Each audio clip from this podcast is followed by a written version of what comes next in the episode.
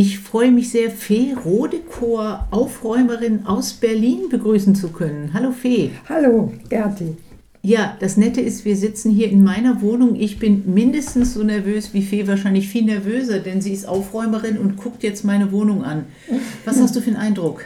Die ist schön. Man sieht überall den Fußboden. Es ist schön eingerichtet, individuell eingerichtet. Gefällt mir sehr gut. Schöne Bilder an den Wänden, sehr viele Bücher. Das mag ich auch gerne. Na, Im Ganzen gefällt mir die Wohnung sehr schön. Sehr gemütlich auch. Super, das ist ja toll. Mhm. Ähm, es ist so ein bisschen wie wenn eine Prüferin kommt, jetzt das Gefühl gewesen. Also Fee, du bist Aufräumerin. Ja. Das heißt, also, wenn ich keine Zeit habe, kommst du aufräumen? Nein, es ist tatsächlich so, dass ich wirklich aufräume, weil mir das Spaß macht. Im Unterschied zu anderen, die kommen und anleiten zum Aufräumen, die das mehr beibringen, wie es geht. Ich packe richtig an. Aber ich komme nicht zu jedem, der sagt, man muss mal ein bisschen die Wohnung aufräumen. Also ich bin keine Haushaltshilfe. Wenn, dann muss schon sehr chaotisch sein. Bei mir, es liegt ja auch so ein bisschen rum und so, da würdest du nicht zum Aufräumen kommen. Eher nicht. Nein, da würde ich dann vielleicht an meine Kollegin verweisen und sagen, die könnten dir was beibringen, wie man es selber aufräumt. Ah. Aber ähm, ich hätte hier gar keinen Spaß. Ich würde mich fragen, was ich hier soll. Okay, jetzt haben wir ja wahrscheinlich viele von uns geradezu aufräumen oder wie faltet man Sachen richtig in den Schränken, dass man leichter sieht. Marie Kondo ist da ja so ein Stichwort ja. und auch das andere heikle Thema, wie kann ich Sachen ausmisten, wie kann ich Sachen wegwerfen. Das ist das, was man beigebracht kriegt. Das ist eher, was man beigebracht kriegt. Ne? Es ist so, in Deutschland ist das kein Beruf, kein richtiger anerkannter Beruf und in Amerika gibt es das schon sehr, sehr lange als Beruf. Jetzt hat es hier in Deutschland aber auch schon bestimmt 10, 20 Jahre gibt es Aufräumer aber erst in den letzten vier, fünf Jahren ist es so geboomt. Also es ist auch durch Marie Kondo gekommen, dass es jetzt eben drei verschiedene Stränge gibt, kann man so sagen. Einmal die, die zu Leuten gehen, die wirklich so Probleme mit der Ordnung haben, aber nicht extreme Probleme. Also zum Beispiel die Speisekammer ist bis zum geht nicht mehr verstopft oder der Dachboden ist verstopft oder der Keller oder die Garage. Ist das das, was immer heißt Entrümpelung, nachdem nein, man nein, was geerbt hat? Das ist noch was anderes. Das ist aufräumen. aufräumen ist ja sortieren, die Sachen behalten und nur vernünftig wieder einzuräumen. Ah, okay. Also zum ja. Beispiel, wenn der Keller total voll ist, dann macht man alles raus aus dem Keller dann sortiert man das nach Kategorien und räumt eigentlich alles wieder in den Keller ein, nur so, dass man es findet. Dann beschriftet man noch ein bisschen die Regale. Ja, da steht da meinetwegen Malerzeug, mhm. Werkzeug, Garten, was die Leute so in den Keller auslagern. Was das soll so ja nur ausgelagert sein meistens und nicht weg. Es sei denn, es ist eben so Keller mit Handwerksecke und Werkzeug. Genau, das, das gibt es natürlich auch. Werkzeugkeller, dass man das dann ganz ordentlich aufräumt. Die, die Schrauben zu den Schrauben, die Nägel zu den Nägeln. Das heißt, das eine wäre dieses Aufräumen im Sinne von die Sachen, die es sowieso gibt, ordentlich sortieren. Genau. Und das ist bei so normalen Leuten aufräumen. Das war, glaube ich, der Anfang hier in Deutschland. Und dann haben aber von Anfang an natürlich bei den Aufräumern die Messis angerufen. So als Rettung können sie zu mir kommen und aufräumen. Und dann sind aber viele, haben dann gesagt, das können sie nicht. Das ist einfach zu viel und zu chaotisch und eine zu riesige Herausforderung. Und die sind dann beim normalen Aufräumen geblieben, also in den normalen Familien normal aufzuräumen. Also nicht haushaltshilfmäßig, dass man den Frühstückstisch abdeckt und in die Spülmaschine räumt, sondern wirklich schon so zugestopfte Räume oder Schränke. Also dass man schon sich so eine Herausforderung stellt und nicht das tägliche Aufräumen. Also zum Beispiel mein Schreibtisch hat sechs Schubladen, das sind schöne, mhm. auf jeder Seite drei Schubladen und die sind einigermaßen sortiert, aber das habe ich irgendwann mal gemacht, weil da immer ganz viel drin war. Mhm. Das wäre ja sowas. Das wäre man, man nimmt die raus ne? und Dann würde jetzt, man sagen, so jetzt nehmen wir das alles das mal raus, ja. sortieren das ganz neu und machen eine richtige Struktur. Ja, was und ja auch schön ist. Dann wird das ein bisschen beschriftet Also manche wollen natürlich keine Beschriftung außen, die kann dann auch unauffällig innen sein. Mhm. Oder die sagen, sie können sich das jetzt merken, weil es ist ja toll, Man ordentlich. Ja. Also das ist das eigentliche Aufräumen. Und dann hat sich das in drei Stränge gegliedert, durch das Marikondo auf einmal aufgetaucht ist, haben dann einige diese Marikondo-Zertifikation in London gemacht und haben dann hier in Deutschland nach, genau nach ihren Regeln aufgeräumt. Marie Kondo, also was ich von der übernommen habe, ich habe auch ein Marie Kondo Buch, ja. ist, wie ich meine T-Shirts und Pullover falte. Denn das Nette daran ist, wenn du jetzt eine Schublade hast mit T-Shirts drin, die sind nicht übereinander gestapelt, sondern nebeneinander. Das heißt, alle stehen so hoch wie so ein Buchrücken ist das dann so ein T-Shirt-Rücken. Man kann sie alle mhm. gleichzeitig sehen. Man sieht direkt die Farbe und das Material. Das ist eigentlich ganz hübsch. Und sonst musste man ja immer in diesen Stapeln suchen. Genau. Ja. Und das ist eigentlich das, was ich bei Marikono am allerbesten finde.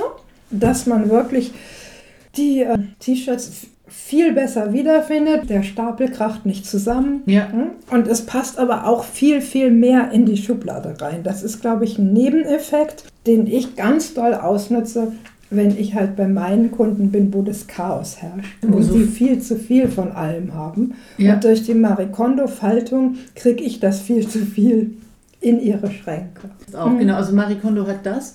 Und das Zweite, was ich von ihr weiß, ist, dass man alles von einer Sorte, was man hat, also alle Bücher oder alle CDs, legt man auf einen riesigen Stapel und guckt nicht, was werfe ich weg, sondern guckt umgekehrt, was will ich behalten, genau. nimmt die raus. Und die Sachen, die man nicht behalten will, von denen verabschiedet man sich und gibt sie weg. Und das fand ich eigentlich auch ein ganz schönes Prinzip, denn ich habe mehr Sachen eigentlich, eigentlich haben will, aber ich finde es sehr schwer, mich von Sachen zu trennen. Ja. Und dann war das so ein Ansatz. Gut, Marie Kondo ist also dann hier aufgetaucht und auf einmal redeten alle über Aufräumen, was man genau. oder und dann gab es einen richtig großen Boom von ja. Aufräumern, auch hier in Berlin. Also ich war ganz lange eine von vielleicht dreien in Berlin. Jetzt gibt es weit über 30, 40, wo okay. sehr, sehr viele halt nach Marie Kondo aufräumen. Okay, das heißt, die mhm. kommen hin, gucken meinen Kleiderschrank an und sagen, okay, ich räume dir um und dann sieht der schön ordentlich aus. Nee, nee, das ist dann tatsächlich so. Dann gibt es, ähm, gibt es so fünf Kategorien nach Marie Kondo. Kleidung, Bücher, Papiere, Sonstiges und noch irgendwas. Und dann kommt eben, wie du eben gesagt hast, ja, der große Haufen. Der große Haufen Kleider. Und dann ah. kommt, macht es dich glücklich. Ja. Und was einen nicht glücklich macht, davon kann man sich trennen. Und dann kann man sich dann auch richtig davon trennen, also sich von den Socken verabschieden. Ja. Das ist, glaube ich, eine wirklich gute Methode, wie man sich trennen kann. Also wenn es nicht krankhaft oder zwanghaft ist. Kann ich jetzt auch beruflich, wenn ich ein Büro hätte, kann ich auch sagen, oh Gott, wir ja, haben so viele also Akten. Also es gibt, es gibt welche, die machen das auch bei Firmen und in Büros, hm. wobei ich jetzt nicht genau weiß, ob bei Firmen das dann einem glücklich macht. Welches Aber vielleicht möchte ich gerne behalten. Es ist eher dann, es gibt ja auch noch die Frage, ist Diese, es nützlich? Dieser ja, Steuerbescheid war genau. besonders schön. Ja. okay, aber genau. also genau. sehr, Und sehr da schön. sind dann die Übergänge auch wieder fließend. Also das machen auch die normalen Ordnungshelfer. Das machen wahrscheinlich die Marikondo-Leute auch. Ja. Da bin ich mir nicht so sicher. Und ich mache das auch. Also das ist jetzt ein Teil, ist diese Marikondo-Schiene, kann man sagen. Und eins hast du schon gesagt, das sind die, die Messis. Und das sind die, weil du eben sagst, man sieht den Fußboden, bei denen sieht man den Fußboden nicht. Ist bei denen sieht man häufig den häufig. Fußboden nicht. Was ist es die Definition von Messi? Messi ist ja eigentlich, hat die ähm, Sandra Felten vor ganz langer Zeit, ich glaube schon in den 80er Jahren, Bücher geschrieben über Messis, worunter sie sich selber auch meinte. Mhm. Und Messi heißt ja unordentlich. Mhm. Und sie meinte das so liebevoll. Sie ist ein Messi. Sie selber war tatsächlich was man heutzutage auch Messi nennt. Sie war nicht nur unordentlich, sondern es war eben auch alles zugestopft und so weiter. Aber sie hat sich selber da rausgezogen. Und darüber hat sie Bücher geschrieben und das selber Messi genannt und so zehn Punkte aufgestellt, wie man sich selber helfen kann. Dann ist dieser Begriff leider sehr negativ geworden das Fernsehen hat den Begriff ganz, ganz negativ. Messi, das Horrorhaus. Ja, oder, ja, oder ja, in Zeitschriften grässlich, die Messis und so weiter. Weil die auch gleichzeitig galten als die, die sich nicht waschen. Ein furchtbar schlechtes Image. Genau, und das ist absolut nicht in Ordnung, weil die sind sehr oft sehr erfolgreich im Beruf. Die sind auch oft total gepflegt. Also die haben die schönsten Anziehsachen, sind immer gut frisiert und geschminkt und sonst was alles, wenn es Frauen sind. Die können auch sehr gut aufräumen, nur nicht bei sich zu Hause. Bei sich zu Hause sind sie wie gelähmt, aber zum Beispiel im Beruf haben sie ihren Schreibtisch völlig in Ordnung oder die räumen auch bei Freunden auf oft. Es gibt aber natürlich verschiedene Arten von Messis. Also das ist wie bei allen psychischen Krankheiten. Es gibt ein Spektrum und es gibt verschiedene Symptome. Ich spreche mit Fee Rodekor, Aufräumerin aus Berlin. Und wir sagen an dieser Stelle schon mal gleich deine Webseite. Berlin-stauraum.de Genau, berlin-stauraum.de. Gerade haben wir darüber gesprochen, dass Messi eigentlich als ein eher liebevoller Begriff eingeführt wurde. Du hast gesagt, das können beruflich erfolgreiche, sehr gepflegte Menschen sein, die einen aber nicht zu sich zu einer Tasse Kaffee einladen Auf würden, denn in Fall. ihre Wohnung lassen Die sie haben niemanden. ganz, ganz viel Angst, dass man in ihre Wohnung kommt. Ganz oft bin ich die einzige Person, die seit Jahren in diese Wohnung gekommen ist. Und die haben auch dann vor mir Angst, obwohl ich immer sage, die müssen überhaupt keine Angst vor mir haben. Und du hast gesagt, das ist eine, Ein Spektrum. ein Spektrum und es kann eine psychische Störung Also der es ist Erkrankung eine psychische Erkrankung und man hat ganz lange gedacht, Messis ist gleich Messis. Okay. Es hat sich aber jetzt rausgestellt, also es hat sich nicht rausgestellt, sondern es wurde in den letzten 20 Jahren sehr stark dazu geforscht, dass es vor allen Dingen zwei Ausprägungen gibt. Und die eine heißt Messis mit Vermüllungssyndrom, Mhm. also auf Deutsch, und die andere heißt Wertbeimessungsstörung. Okay, das Im Englischen pathologisches Horten und Ja. dann das Ganze auf Englisch ähm, so und so Hoarding. Kann Also das, so gut das. Horten ist ja dieses, was man kennt, können nichts wegwerfen. Genau. Aber dieses zweite mit der Wertbeimessung, Das ist die Wertbeimessungsstörung. Also die Vermüllung ist so, da wird wirklich alles in der Wohnung angesammelt, leere Pizzakartons, nicht gegessenes Essen, Dosen. Und wenn sie sich dann Hilfe suchen, dann ist es so, dass es weg kann. Es kann einfach weg. Aber, Die hängen nicht an den leeren Pizzakartons oder an der leeren Konservendose. aber die schmeißen sie nicht weg. Die schmeißen sie nicht weg. Warum sie das nicht machen, weiß ich nicht. Das kann ich nicht wirklich nachvollziehen. Das ist sozusagen das Symptom. Aber das das, ist das so aus. Symptom. Also sie, Wahnsinn, sie okay. schmeißen die Sachen nicht weg. Es wird immer mehr und immer mehr, bis sie selber, sie merken das auch nicht. Und irgendwann merken sie es doch selber, dass die Wohnung so voll ist, dass sie sich da vielleicht nicht mehr drin bewegen können. Ja, Und dann brauchen sie Hilfe. Und die Hilfe kann aber wirklich ein Entrümpelungsunternehmen sein oder jemand, der dann einfach kommt und wegschmeißt, wegschmeißt, wegschmeißt. aber sortiert dann raus Na, die, da wird auch fast nichts sortiert, weil das meiste ist Müll. Also Pappkartons, Plastiktüten, Konservendosen leere und so weiter. Und erst ganz am Schluss stellt man fest, hier sind ja auch noch Dinge. Das heißt, das ist dann nicht so gemischt, Bücher und CDs und äh, Konservendosen Nein, nein, und es gibt meistens ein, einen Ah. Stand der Wohnung, Ja, der dann von diesem Müll zugedeckt ist. Und wenn man den ganzen Müll rausbringt, dann ist der Stand der Wohnung wieder da. Jetzt ist es aber oft so, dass das gar nicht längerfristig hält und wenn man vier Wochen später wiederkommt, hat man die gleiche Situation wieder. grob gesagt, die vergessen einfach den Müll Die, rauszutun. es ist Oder tatsächlich oft so, dass man merkt, oh, hier haben sie angefangen, den Müll in den Müll zu tun. Und dann war der Müll voll, dann haben sie den daneben getan und so weiter. Aber es ist tatsächlich so, die merken das nicht. Und auch diese Leute haben oft Berufe, sind unterwegs, sehen gepflegt aus. Man merkt ihnen das nicht an. Wahnsinn. Aber ihre Kleider, wenn da überall Die Kleider sind, sind eigentlich in Ordnung. Schwierig wird es, wenn zum Beispiel mehrere Katzen oder so im Haushalt sind. Dann ist es oft so, dass man schon einen Geruch wahrnimmt. Weil Okay, eben weil auch das Katzenklo Klo nicht, nicht sauber gemacht wird. Wow. Okay, Ähm, das, ist die eine, Linie das von Messis. Vermüllung. Ja. Ja. Und das sind die, die oft in den Medien so schlimm dargestellt werden. Tatsächlich ist es auch eine Krankheit.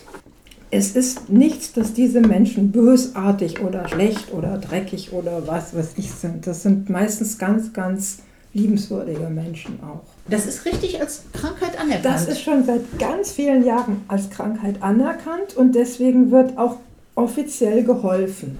Ja. Hm? Dass zum Beispiel dann ein Entmüllungs-, ein Trümpelungsunternehmen bezahlt wird, wenn derjenige kein Geld hat. Von der Krankenkasse, Von oder? der Krankenkasse oder Ach. vom Bezirk. Also das Ja. ist von Bundesland zu Bundesland unterschiedlich, wie da geholfen wird. Aber- Und es war ganz lange so, dass eben auch die anderen Messis entrümpelt wurden. Ah, und die anderen, Und die bei den sammeln anderen einfach Messis nur. ist es so, die sammeln Gegenstände, die ihnen wichtig sind. Die brauchen diese Gegenstände. Ja. Die hängen an diesen Gegenständen, die lieben die. Die brauchen die zum Überleben. Ja. Und wenn die entrümpelt werden, dann kann das bis zum Suizid führen. Das sind Leute, die zum Beispiel Zeitungen, Zum das Beispiel. kann auch sowas sein, alte Zeitungsartikel, Zeitungen ohne alles. Ende sammeln. Und das nennt man Wertbeimessungsstörung, weil Ach, das ist das. Die Ah, messen ja. all diesen Dingen einen Wert bei. Und Mhm. viele normale Menschen können das nicht nachvollziehen. Vor allen Dingen die Angehörigen. Die Angehörigen sagen dann, wirf doch dieses blöde Aldi-Prospekt weg, der ist zehn Jahre alt. Aber sie denken, da ist irgendwas drin, was Ja. sie an etwas erinnert, Ja, was sie schön ja. finden, was sie noch nicht angeguckt haben und das hat einen Wert. Es ist total egal, ob das wirklich etwas wert ist oder ob es nur eine Erinnerung ist oder ob man damit noch basteln kann. Das ist auch sehr beliebt. Man kann es noch verwerten, man kann noch mit basteln, man kann es noch ausschneiden, man kann es noch mal lesen. Aber so viel lesen kann niemand. Also es ist dann, die Zeitungsstapel gehen dann manchmal bis zur Decke und nicht nur einer, sondern 20.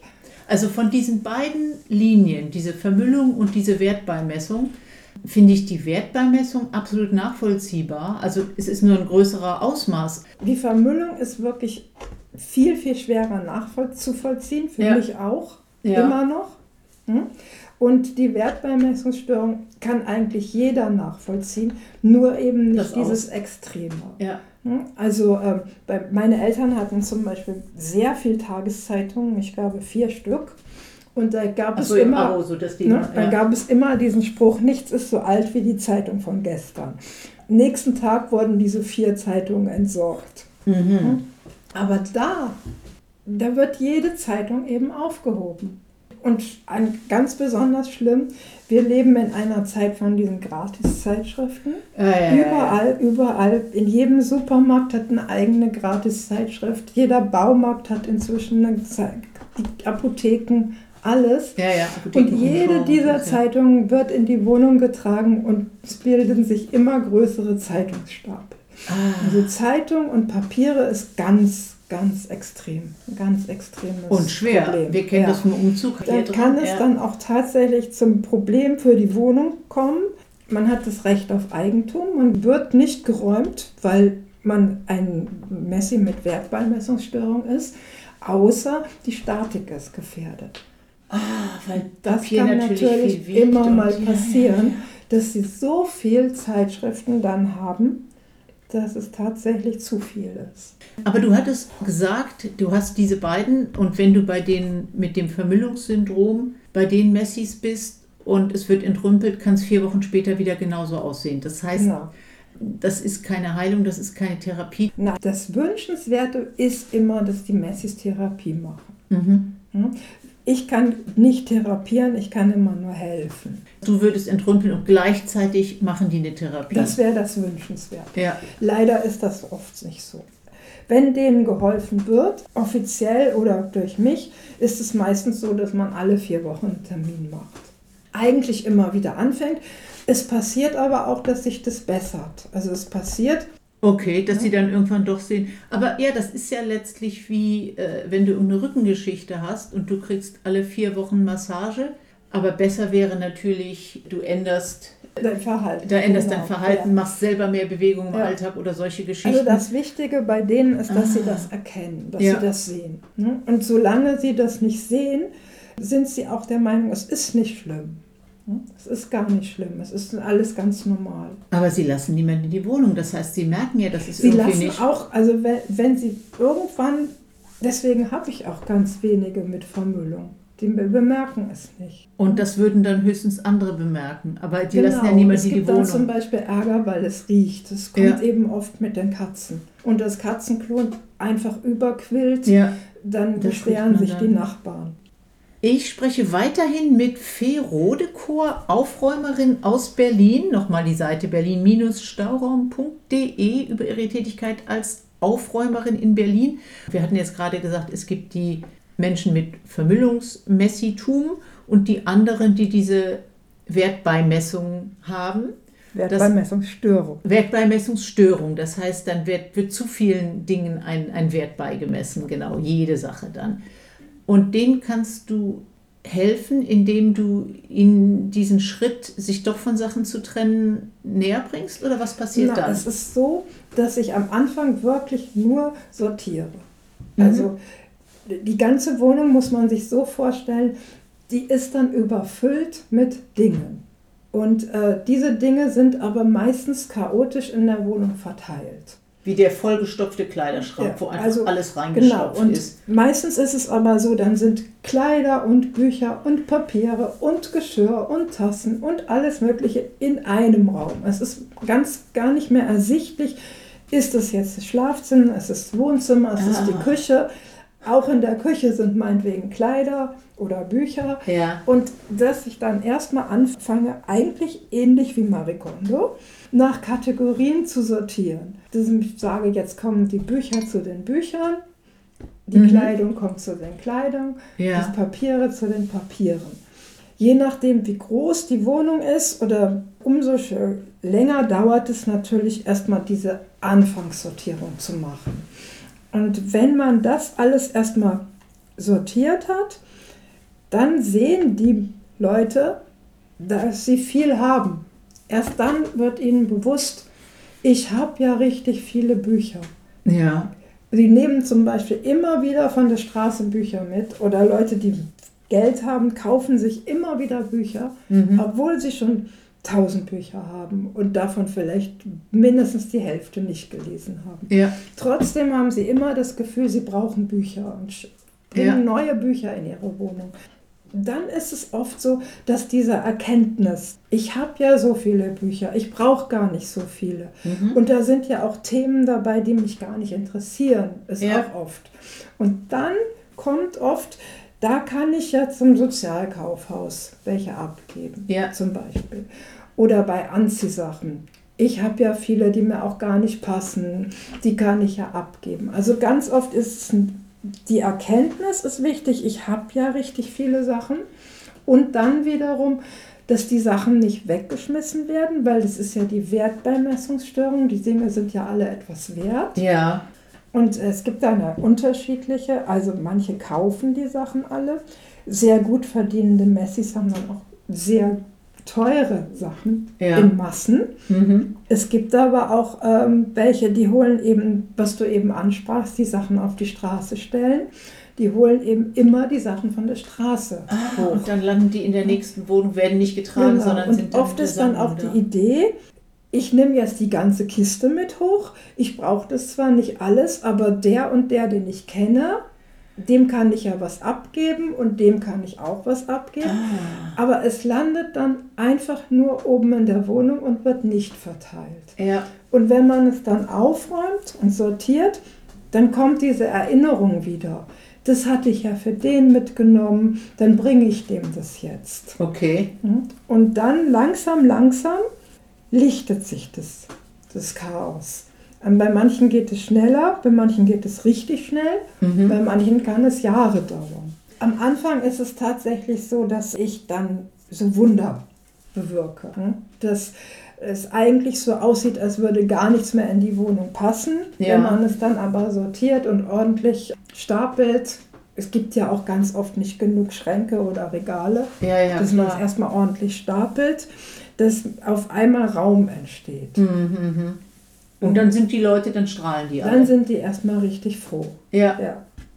Also das Wichtigste ist immer diese Erkenntnis, ich habe ja ganz viel. Ich hatte jetzt gerade diese Woche eine Kundin, da habe ich die Anziehsachen sortiert und es stellte sich heraus, dass sie ungefähr 200 Unterhosen hatte. Und sie meinte, ich habe immer gedacht, ich habe gar keine. Und hat sich immer neue geholt. Ja, ja, ja. Das ist dann eine richtig große Erkenntnis, hm, die dann die Leute auch froh macht. Und dann hat sie jetzt 170 abgegeben. Noch nicht. Aber Erstmal die Hälfte die- schon mal aussortiert, aber weg sind die noch nicht. Okay, aber, Aber die kann sie jetzt in die Türkei spenden. Genau, Erdbeeren ja, oder genau. sowas. Ja, okay. Mhm. Das heißt, da hast du schon mal einen großen Schritt gemacht. Du hattest gesagt, dass es eine Förderung geben kann vom Bezirk oder von der Krankenkasse bei dieser krankhaften Vermüllung. Ist das für die hier jetzt auch oder ist das eigentlich, dass man sagt, das ist ja nur wirklich Privatsache? Also das ist ja jetzt erst ganz, ganz neu als Krankheit anerkannt worden, die Wertbeimessungsstörung. ah, Und ähm, ich habe dann auch 2020, 2021 bei der Frau Veronika Schröter eine Fortbildung gemacht, weil ich mal wissen wollte, was steckt eigentlich dahinter. Ich hatte so viele solche Kunden und habe mich immer gefragt, wie kann es sein, dass die sich alle so ähnlich sind, obwohl sie nichts miteinander zu tun haben, grundsätzlich andere Berufe haben. Trotzdem ist so viel Ähnlichkeit und wollte mal wissen, worum das geht. Und dann habe ich eine Fortbildung bei Veronika Schröter gemacht, die seit 20 Jahren das erforscht und jetzt ist die Wertbeimessungsstörung in diesem ICD von der WHO. ICD-11. Das ist so eine Auflistung aller Krankheiten, die anerkannt sind als Krankheiten. Psychische und richtige Krankheiten. okay. Und nicht richtige, also körperliche. Dadurch, dass das jetzt als eigenständige Krankheit anerkannt ist, also es ist nicht ein Teil einer Depression oder so, es ist eine eigenständige Krankheit, gibt es jetzt Hilfe. In, hier in Berlin ist es so, also wenn man nicht genug Geld hat, dann kann es über die Bezirksämter Hilfe geben. Aber das wird immer ganz, ganz doll geprüft. Es gibt Hochrechnungen, die sagen, es gibt 56.000 Messis in Berlin. Und das würde ja jeglichen Rahmen sprengen. Ja, vor allen Dingen, die lassen doch niemand in ihre Wohnung. Also es ist so, es muss immer schon so sein, dass sie selber feststellen, es geht nicht mehr, Mhm. dass sie sich selber Hilfe suchen. Dann stellt sich vielleicht raus, die brauchen wirklich Hilfe, haben aber kein Geld. Ja. Und dann kann es wiederum sein, dass ähm, die Bezirksämter der Meinung sind, dieser Fall ist so schlimm, da ähm, unterstützen wir mal. Wie lange dauert sowas? Wenn du jetzt in so eine, sagen wir mal, eine 50 Quadratmeter Wohnung, ist das an einem Tag Nein. getan? Nein. Oh, okay. Nein. Das dauert dann wirklich sehr lange. Also es ist ja auch immer die Frage, wie lang ist das schon, wie belastend ist das? Ist man am Anfang und erkennt das schon, dann kann das, weiß Gott, nur einen Tag dauern. Dann ist es wahrscheinlich auch noch keine richtige Störung, dann ist es noch ein Ordnungsproblem. Ja, Aber bei der, meistens ist sowas ja über 30 Jahre angewachsen. ja. Deswegen läuft dies, das auch viel unter dem sogenannten Teilhabegesetz, dass die nämlich niemanden mehr in ihre Wohnung reinlassen und ja das Recht haben, an der Gesellschaft teilzuhaben, dass man auch mal jemanden einladen kann Ja. wieder.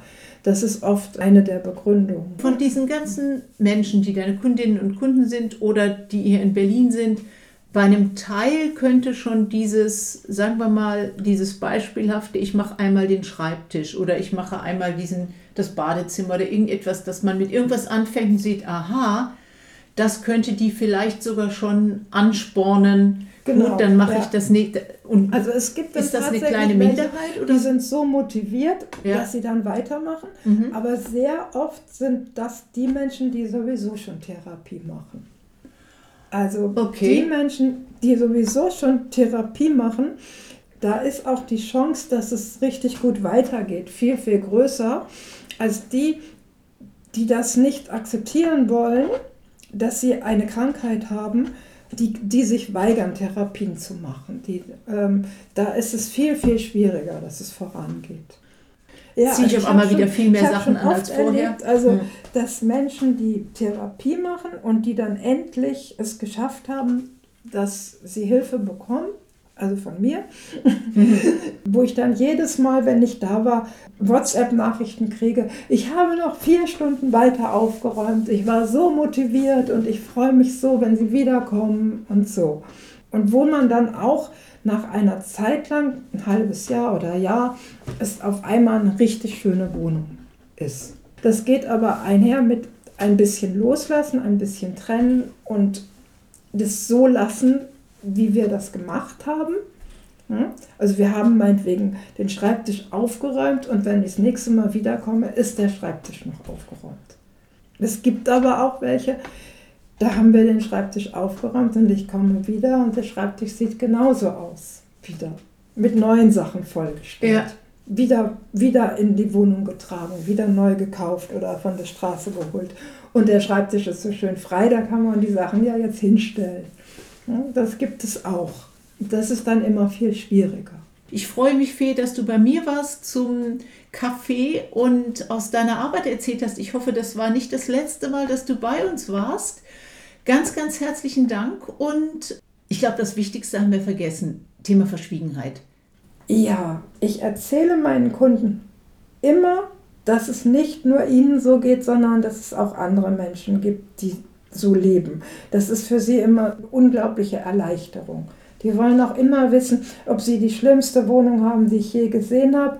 Und ich sage immer, nein, das ist in diesem Bereich ganz normal. Ihre Wohnung ist nicht die schlimmste. Also ich erzähle von anderen, aber grundsätzlich ohne Namen, ohne Beruf, ohne ähm, Adresse, ohne. Also ja. immer anonymisiert. Aber es hilft meinen Kunden total zu erfahren, dass es viele, viele andere in Berlin gibt, denen es auch so geht. Fee, ganz, ganz vielen Dank. Ich wünsche dir weiterhin alles Gute und vor allen Dingen weiterhin so viel Freude bei der Arbeit, die ja, du machst. Danke. Es macht mir immer noch super viel Spaß. Und ich möchte noch ganz lange machen. Radio Magic City. City.